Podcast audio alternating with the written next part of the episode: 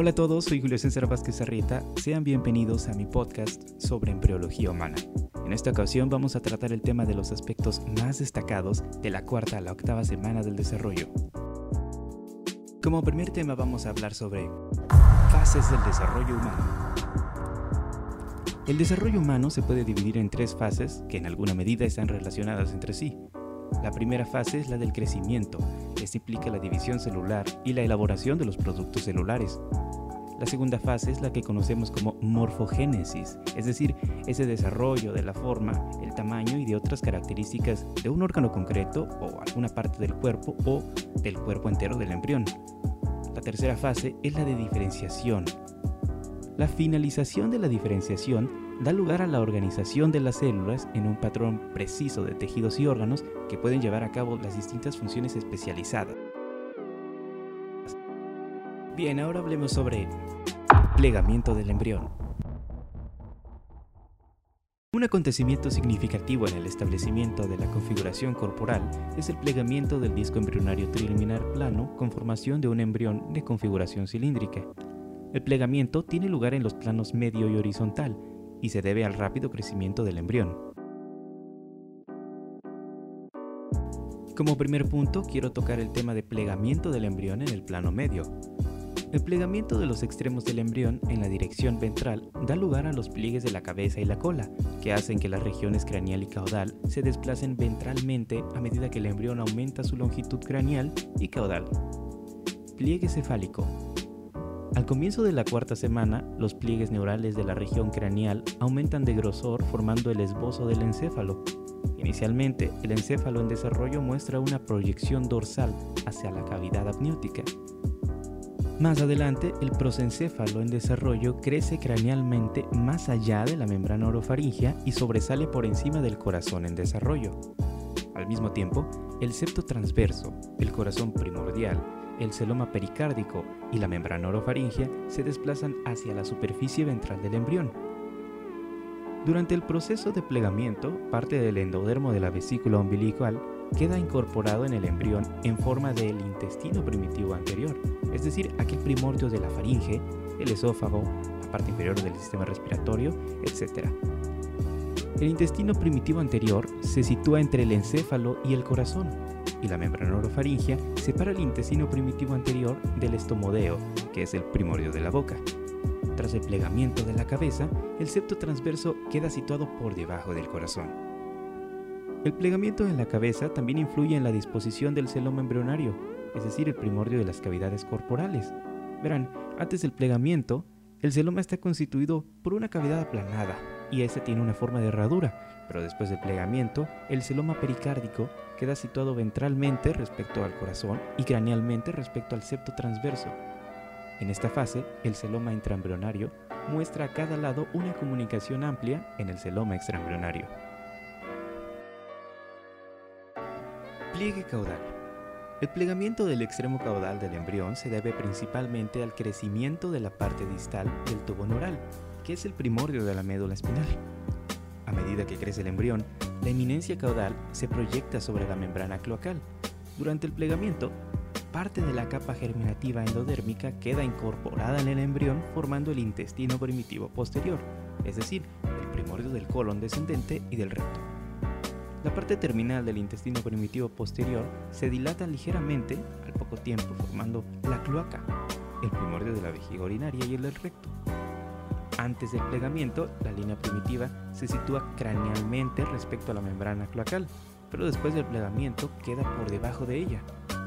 Ahora, el tallo de conexión, que es el primordio del cordón umbilical, queda unido ahora a la superficie ventral del embrión y la alantoides, un divertículo de la vesícula umbilical, Plegamiento del embrión en el plano horizontal. El plegamiento de las partes laterales del embrión da lugar a los pliegues laterales derecho e izquierdo. El plegamiento lateral se debe al crecimiento rápido de la médula espinal y de los somitas. El primordio de la pared ventrolateral se pliega hacia el plano medio y hace rotar ventralmente los bordes del disco embrionario, con lo que se origina un embrión de configuración aproximadamente cilíndrica. A medida que se forman las paredes abdominales, parte de la capa germinativa endodérmica queda incorporada en el embrión a modo de intestino primitivo medio, el primordio del intestino delgado. Inicialmente, hay una conexión amplia entre el intestino primitivo medio y la vesícula umbilical. Sin embargo, y tras el plegamiento lateral se reduce la conexión hasta lo que representa el conducto onfaloentérico. La zona de unión del amnios a la superficie ventral del embrión también queda reducida a una región umbilical relativamente estrecha. Derivados de las capas germinativas. Las tres capas germinativas, hablando obviamente del ectodermo, mesodermo y endodermo, se forman durante la gastrulación y estas originan el esbozo de todos los tejidos y órganos. Estas experimentan procesos de división, migración, agregación y diferenciación con patrones bastante precisos a medida que forman los diferentes órganos y sistemas. Entonces, ¿a qué dan lugar cada una de estas capas? Empecemos por el ectodermo.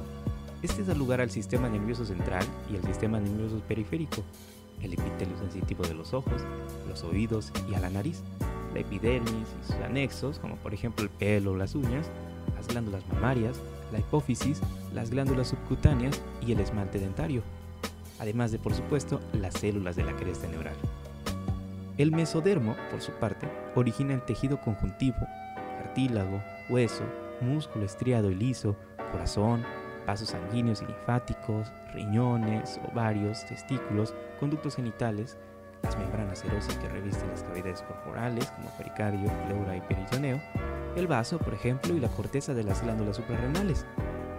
Ahora bien, el endodermo va a dar lugar al epitelio de revestimiento de los tractos digestivo y respiratorio, el parénquima de las amígdalas, las glándulas tiroides paratiroides, el timo, hígado y el páncreas, el revestimiento epitelial de la vejiga urinaria y de la mayor parte de la uretra, así como el revestimiento epitelial de la cavidad timpánica, el antro timpánico y la trompa faringotimpánica.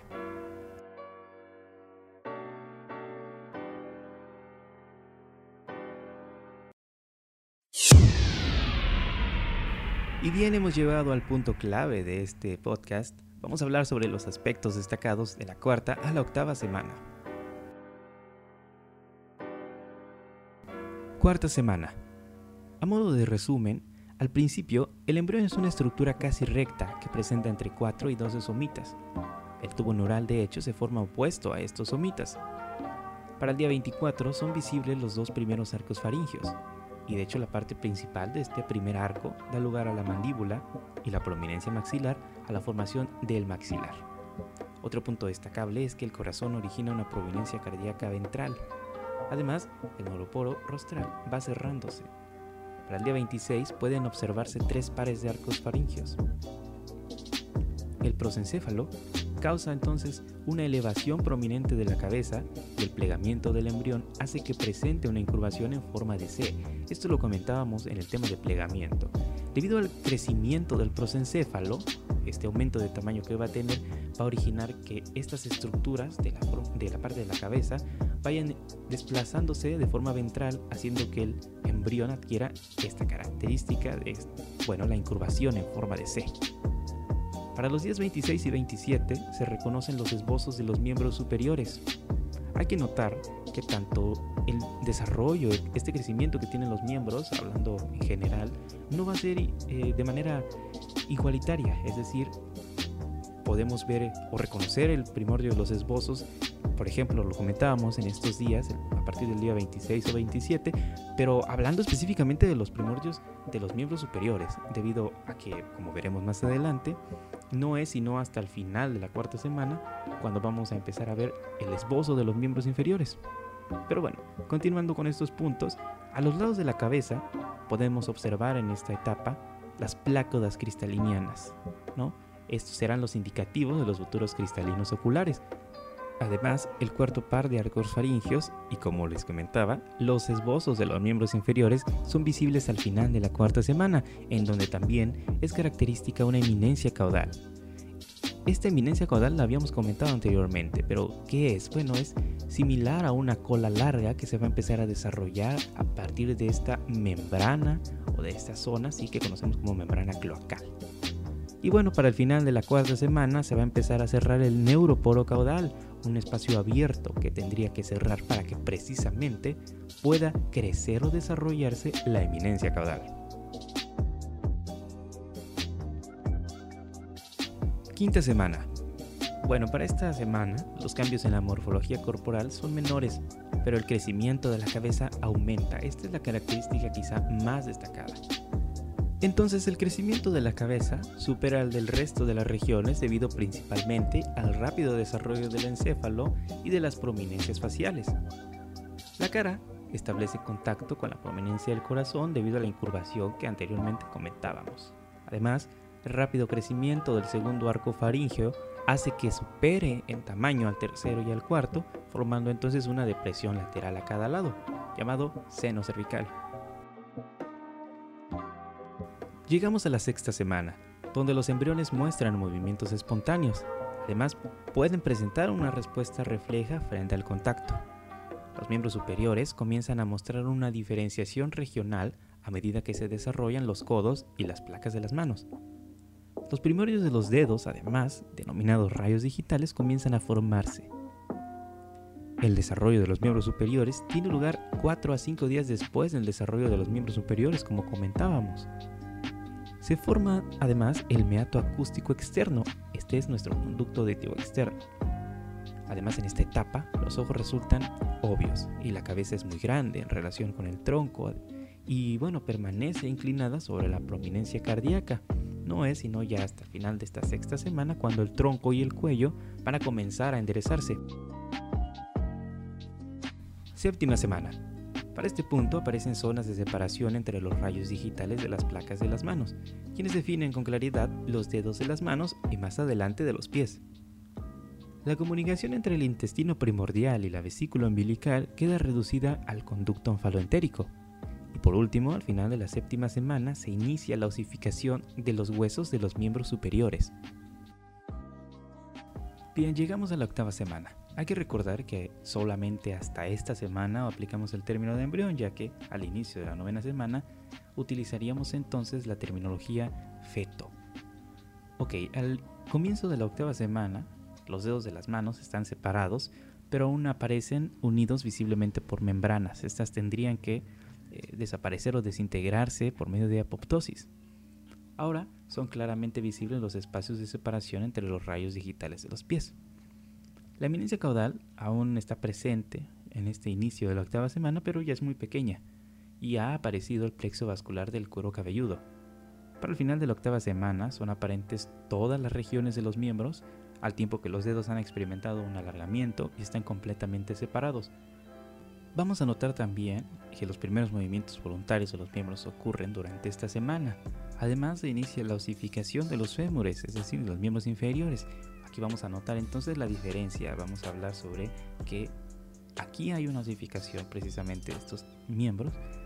Y de hecho en la pasada, en la semana pasada, en el número 7, hablábamos de una osificación específica de los miembros superiores.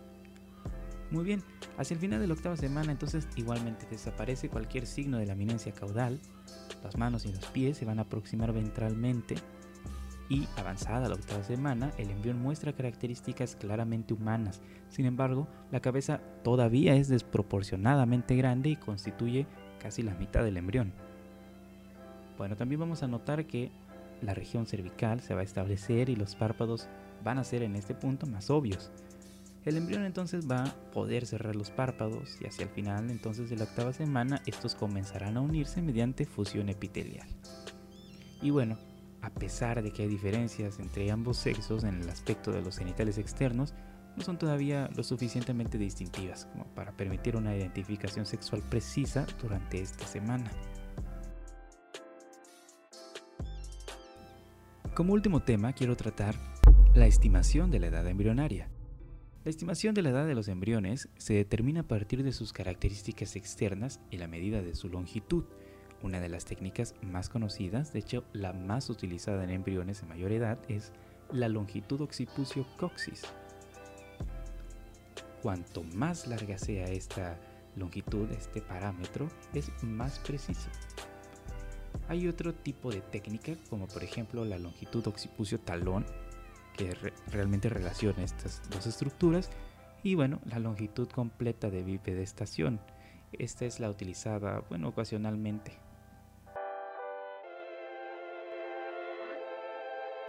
Hemos llegado al final de este podcast.